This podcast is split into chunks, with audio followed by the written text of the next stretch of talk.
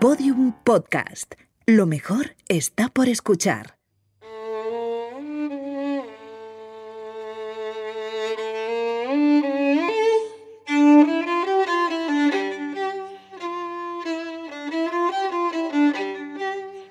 Hola, esta historia que vais a escuchar no es nueva.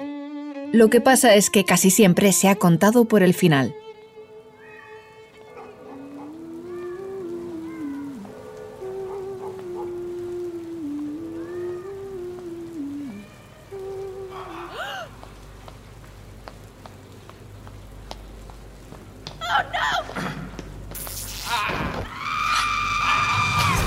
Una historia de asesinatos, prostitución, sordidez, misterio, infortunio y Londres. Elementos perfectos para hacer de la realidad una buena ficción. Todo el mundo ha oído hablar de ella, pero nosotros queremos contarla, innovadores somos poco, desde el principio. Estas cinco mujeres fueron asesinadas por el mismo tío. ¿Por qué nos fascina el crimen? Lo cierto es que siempre se ha dicho que eran... Prostitutas victorianas. Venía de una familia sin recursos. And she was described as the loudest woman in the square. Soy Laura Martínez y soy periodista. Una vez viví en Londres y allí conocí a Vanessa Wolf. Every time you looked up anything about any of the women, all you would find was details of how they were killed. Ella es una cuentista profesional, una fabulista de las que narran historias a cambio de un poco de dinero. Vanessa organizó un día un evento llamado The Unripped Tour, o algo así como la ruta de descuartizada. Nos citó en la iglesia St. George in the East, cerca de Whitechapel, al este de Londres. Nos llevó a todas al jardín trasero y allí, sentados en el césped, nos contó esta historia. Catherine Eddowes was a poor woman who was born in Wolverhampton. Catherine Eddowes fue una chica pobre que nació en Wolverhampton. Venía de una familia sin recursos. Era una joven muy vívida, divertida y lista. Y a pesar de todas sus complicaciones, que no fueron pocas, siempre encontraba algo positivo. Se quedaba con las cosas buenas de la vida. Le encantaba bailar y cantar, pero la vida le importunaba una y otra vez, con dolor y mala suerte.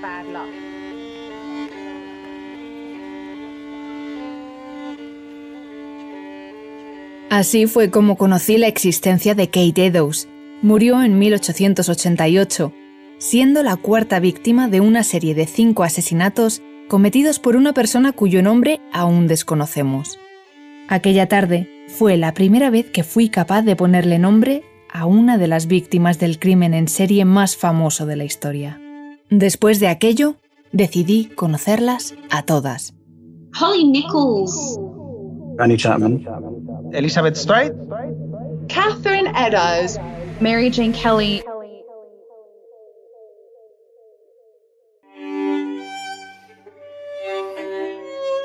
Canónicas. Cinco vidas borradas por Jack el Destripador. Episodio 0. Mary Ann, Annie, Elizabeth, Catherine y Mary Jane. Estos nombres fueron de mujeres reales que coexistieron, pero fueron eclipsados bajo el fogón mediático de un señor sin nombre. Se las conoce como las cinco víctimas canónicas. se les llama canónicas porque los estudiosos serios están todos de acuerdo en que estas cinco mujeres fueron asesinadas por el mismo tío. Lo cuenta el autor de Caso Abierto, Iván Figueiras. O sea, por orden serían Polly Nichols, Annie Chapman, Elizabeth Stride, Kate Eddowes y Mary Jane Kelly. Es decir, son las víctimas oficiales de este crimen en serie, aunque algunos expertos aseguran que hubo hasta seis víctimas más. con una firma específica suya, que consistía en yo te estrangulo de frente, pierdes el conocimiento, te pego dos tajos en el cuello y a partir de ahí intento eh, destriparte. Las cinco acabaron brutalmente asesinadas en el otoño de 1888 en el este de Londres. Al monstruo se le hace llamar Jack y se le apoda el Destripador. Un tipo del que nada sabemos y del que todo se ha dicho, que si fue un cirujano sediento de sangre de prostitutas, que si pudo haber sido Sir Arthur Conan Doyle, el creador de Sherlock Holmes, que quizá fue un miembro de la realeza, Alberto Víctor, que si un polaco loco, o quizá fue una mujer, o el mismísimo Lewis Carroll, o una Who even is it? Is probably nobody. ¿Quién es? Pues un don nadie.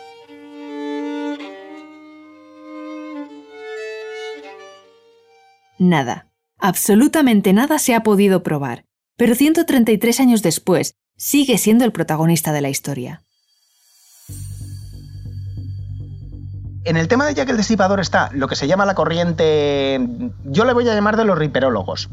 Ripperology has much more of an interest in figuring out who Jack the Ripper is. La riperología pretende descubrir quién es Jack el Destripador. Se podrían llenar librerías con solo tomos escritos sobre él, quién era, cómo la policía llevó la investigación. Muchos riperólogos se acercan al caso como si fuese un juego. ¿Puedo resolver el misterio? Seré yo quien lo resuelva. their egos are based on their ability. Hay mucho ego basado en demostrar quién sabe más sobre el asesino. Las víctimas entran en un segundo plano. No interesa quiénes son.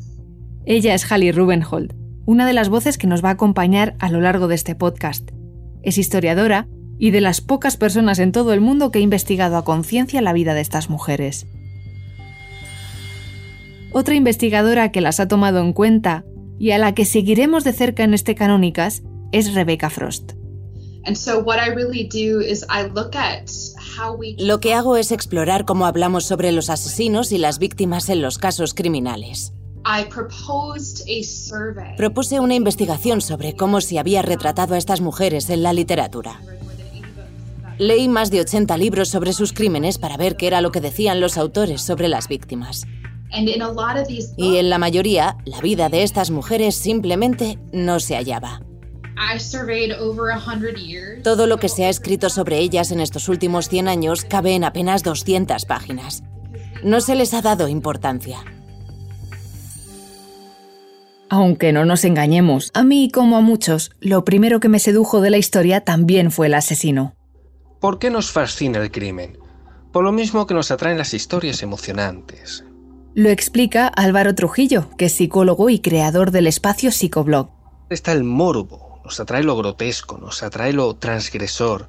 Sabemos que nosotros no vamos a cometer ningún crimen, pero la fantasía de cometerlo siempre ha estado presente.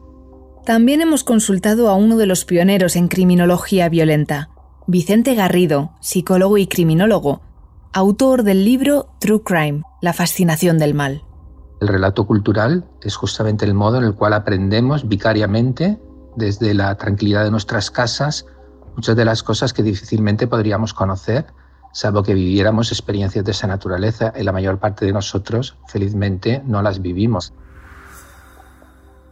Ya que el destripador es la figura del asesino de la modernidad, porque ya no es un vecino, un familiar, un conocido, es alguien que se dedica a matar por el placer de hacerlo. Esa figura de Jack el Destripador va a generar el icono del mal que va a definir la realidad de nuestras peores pesadillas durante todo el resto del siglo. Nuestras peores pesadillas y nuestros mejores pasatiempos.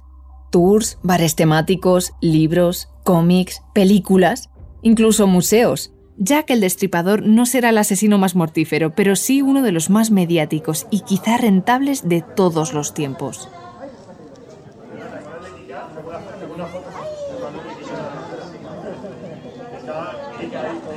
Sinceramente suyo, Jack the Ripper. ¿Y qué es? Un gran cuchillo de carnicero. Antes de comenzar a contaros la vida de estas mujeres, os queremos hacer una pregunta. ¿Cómo os las imagináis? ¿Sabéis algo de ellas? ¿Qué podríais contar sobre las víctimas de Jack el Destripador? Pensadlo. Sé que fueron cinco prostitutas, eh, aparecieron brutalmente mutiladas, degolladas, y nunca se supo qué pasó. Se sabe que se llama Jack por las cartas que mandaba. Gente que lo pasó fatal, gente que tendría que tener todo tipo de enfermedades. gen- Esa gente tuvo que pasarlo muy mal y tuvo que refugiarse en todo tipo de, de- de cosas para evadirse. Me las imagino eso, personas muy necesitadas que jugaban la vida pues por poder comer, dormir. No se suele investigar mucho sobre la víctima, es una cosa interesante saber más sobre el contexto en el que vivían, por qué las eligió a ellas. Es bastante interesante, sí, sí. No lo había pensado. ¿Sabéis el nombre de alguna de ellas? Mary Ann Kelly, eh, lo tengo apuntado, es que soy un desastre con los nombres. Parece ser que ahora ha salido una nueva teoría de que ni siquiera eran prostitutas, que no eran prostitutas habituales, incluso que algunas tenían su trabajo y todo. Esa teoría la pone sobre la mesa la historiadora Hallie Rubenhold. We don't have any proof Mm, no tenemos ninguna prueba de que todas esas mujeres fueran prostitutas. Sabemos que Elizabeth Stride, la tercera víctima, y Mary Jane Kelly, la última, sí lo fueron. Pero de las otras tres no hay evidencias sustanciales para sugerir tal cosa. Desde luego, no como una profesión. Y la segunda, Rebecca Frost.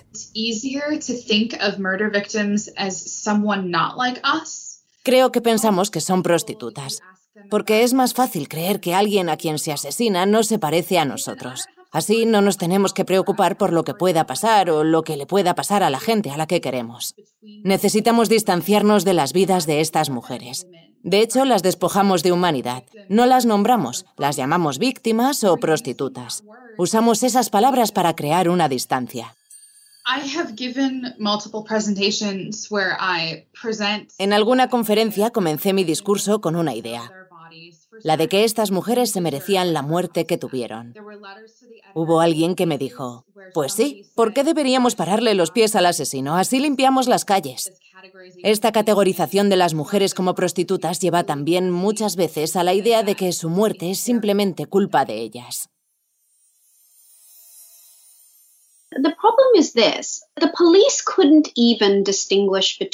El problema es este. La policía no supo distinguir entre las vidas de unas mujeres pobres y su relación con el sexo. Algunas necesitaban prostituirse casualmente porque la economía dependía de un hombre. Otras irían de relación a relación. Y en la era victoriana, cualquier mujer que tuviese un idilio fuera del matrimonio se consideraba prostituta.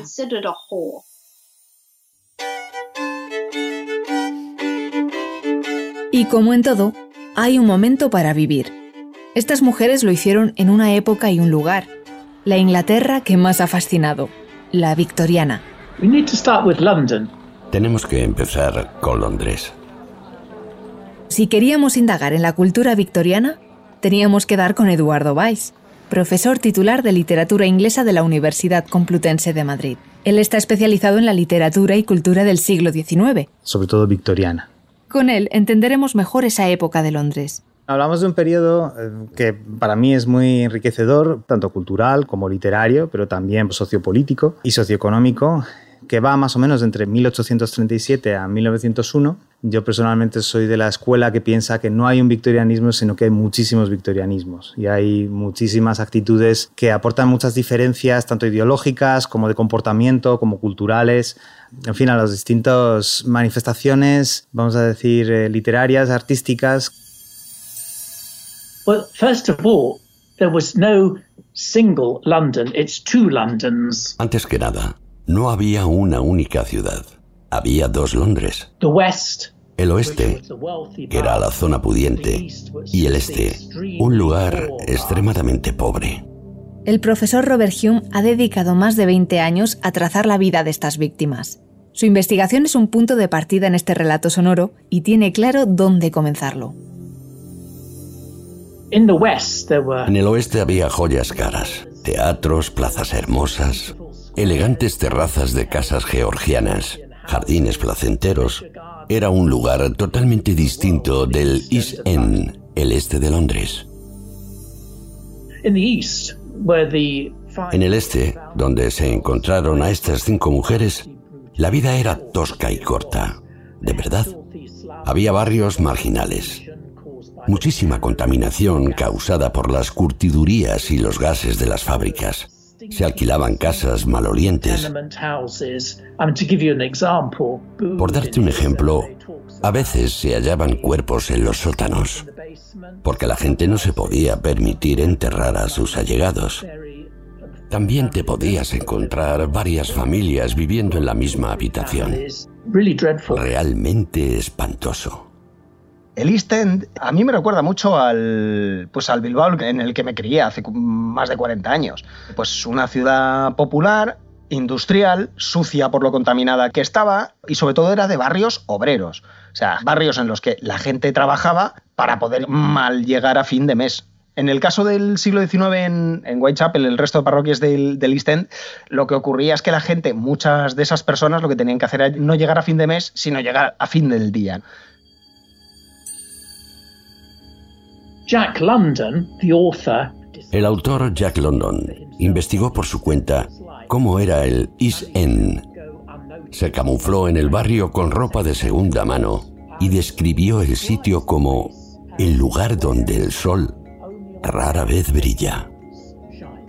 Eso era literal, porque por culpa de las fábricas, Londres era muy brumosa y gris. Un detalle que recuerda Jack London es que cuando llegó allí tenía que tener mucho cuidado al cruzar las carreteras. Los vecinos del barrio iban como pollos sin cabeza. No les importaba nada. En el East End la vida era menos valiosa. El mundo en el este era tan sórdido que despertó curiosidad al otro lado de la ciudad. Se iniciaron excursiones, los Slamming Tours, una incursión al este para visitar los barrios marginales. Los ricos del West End alquilaban carruajes para ir. Fue toda una sensación. Podrían ver de primera mano cómo la sucia plebe vivía.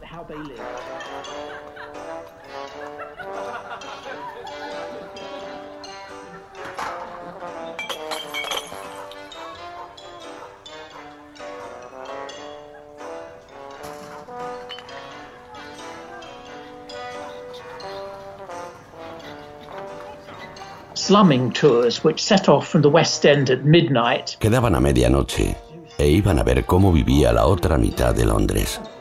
Les enseñaban las viviendas que habitaban, qué comían, preguntaban por los baños, si los podían ver. Observaban el tipo de vida que llevaban. Incluso intentaban avistar a alguna prostituta.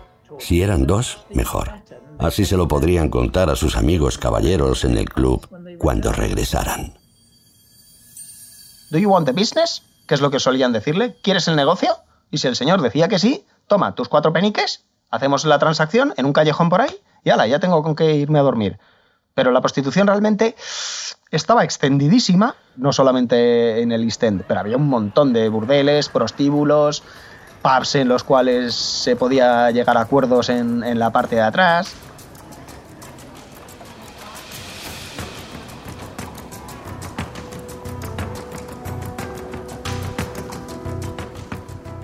La vida en el este de Londres era dura.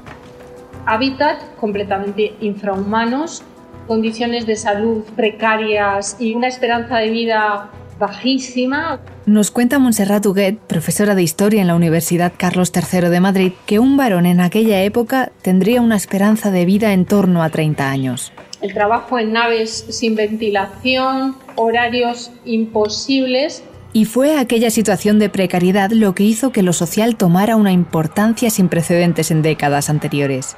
Por ejemplo, en Trafalgar Square en 1887 se desató una revuelta obrera que culminó en lo que hoy se conoce como Domingo Sangriento. Esa es una revuelta pura y dura, donde hay muertos, donde la policía tiene dos o tres entradas bastante duras.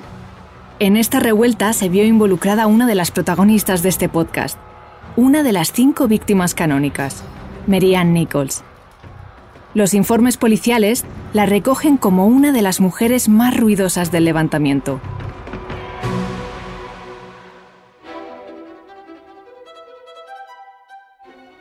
Canónicas es un podcast que obvia la pregunta de siempre. ¿Quién fue Jack el Destripador? Y se hace otra. ¿Quiénes fueron las mujeres que asesinó?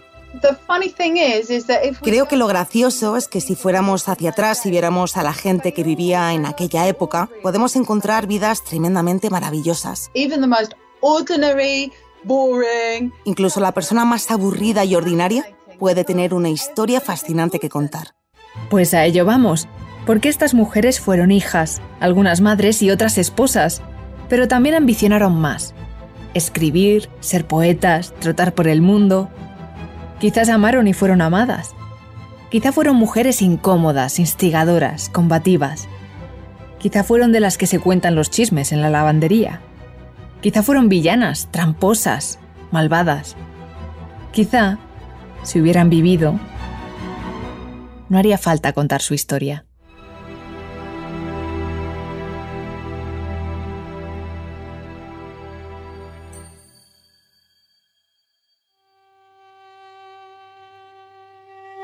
Si te preguntas como nosotros quiénes fueron Marianne, Annie, Elizabeth, Catherine y Mary Jane, escucha el siguiente capítulo de Canónicas en Podium Podcast. Canónicas es una serie original de Podium Podcast. Dirección y guion, Laura Martínez. Diseño sonoro, Ignacio Cantisano. Edición de contenidos, Ana Rivera. Música original, Rubén Martínez. Producción, Jesús Blanquiño. Producción ejecutiva, Lourdes Moreno y María Jesús Espinosa de los Monteros.